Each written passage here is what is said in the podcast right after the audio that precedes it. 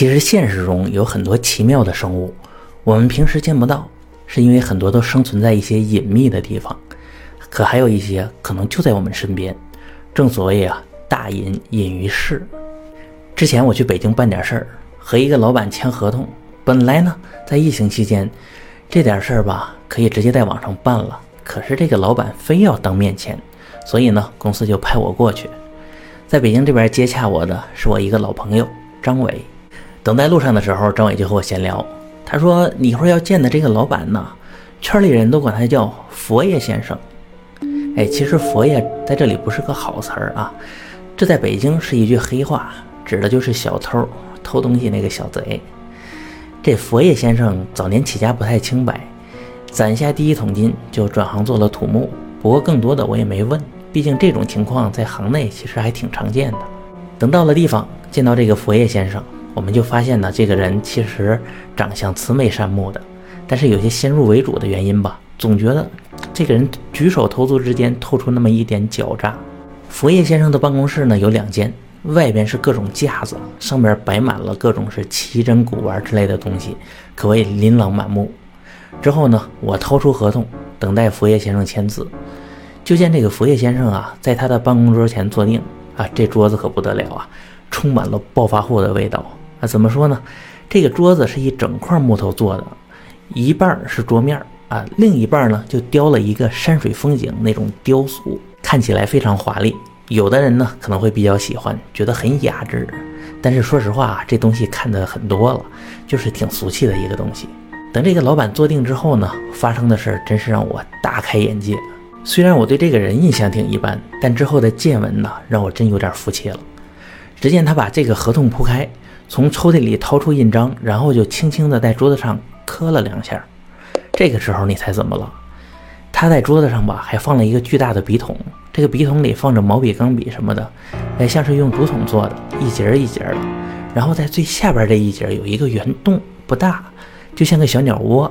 就是从这个洞里，它突然的就从里边挤出来这么一个小动物。哎，这个动物长什么样呢？小小的啊，就像一个老鼠，特别小，就像那个仓鼠、金丝熊那么大的一个东西。但是这小东西身上有一身火红火红的皮毛，还特别漂亮。乍一看还以为是一团火从皮筒里钻出来，我还没见过这种一身红毛的动物，哎，不由得眼睛就盯住了看啊。这个小动物长得还真就像一只仓鼠，但腿要长的很多。它抱着一块红色的固体，我猜测可能是朱砂之类的东西。他抱着那块朱砂，就在一个砚台那儿磨，在那儿磨啊磨啊磨，在这个过程中就散发出一股特别香的香气。这个香味儿呢？不知道是朱砂里带的，还是说就是这个小动物它本身就能分泌的一种味道。很快啊，这小东西就完工了。这个佛爷先生是非常的满意，是得意的看了我们一眼，就从这个口袋里掏出两粒花生米喂给了这个小东西。这小东西呢，叼着这个花生米就返回那个洞里了。这一幕把我们都看傻了，这不是传说中的墨猴吗？我当时还算有一点见识啊，这个墨猴是个什么东西？我跟大家说。传说中，古代这个文人墨客都喜欢养这么一只墨猴。这种猴子只有拇指那么大，在平时呢，主人要写字，它就会出来给主人磨墨。等写字的时候，它能帮你打打旁边的蚊子、苍蝇啊。等写完，他又把砚台里剩下的墨舔干净。这个平时呢，就养在口袋或者是笔筒里啊，因为吃的很少，很好养。然后在训练之后呢，又是特别的乖。真是个好东西啊！当然不知道这个是不是真的存在，听起来呢很像是一种传说嘛。但是这次我们是属实的看到了这个东西，真是开了眼了。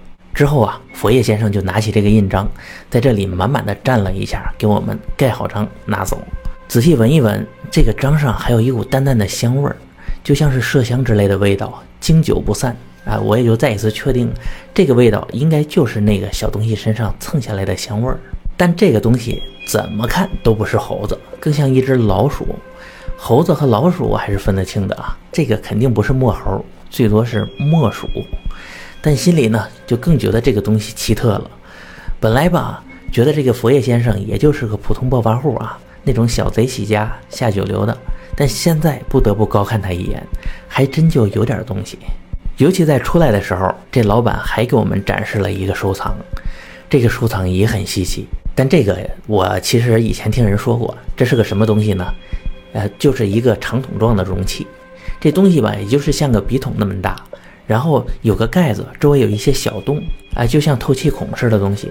其实这东西不稀奇，稀奇的是这东西里放着的东西。这里放的是什么呢？是蝴蝶。这放蝴蝶干嘛呢？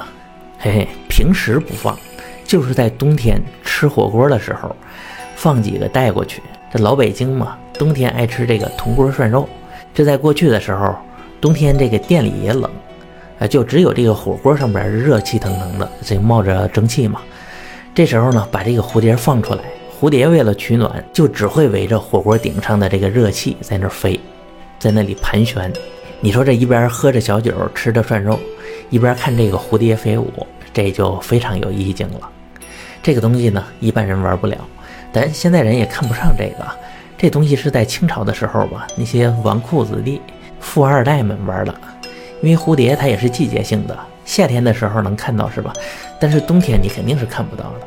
他们呢，就是把这个蝴蝶的卵养在这个温暖的地窖里，让它在冬天的时候孵化，孵出来的就是那个大肉虫子，等之后再结蛹变成蝴蝶。养这个其实还挺费劲的。可能有人就问了，那这个蝴蝶飞了之后还抓得回来吗？这就是你思维的局限了，人家这都是一次性的，你觉得可惜，人家家里有的是，就为了吃这一顿火锅助个兴，飞了人家不在乎的，这可真是卧虎藏龙，高手在民间呢。总之啊，这次真是长了见识了。这就是今天的故事，希望小伙伴们喜欢。我是老优，我们下期见。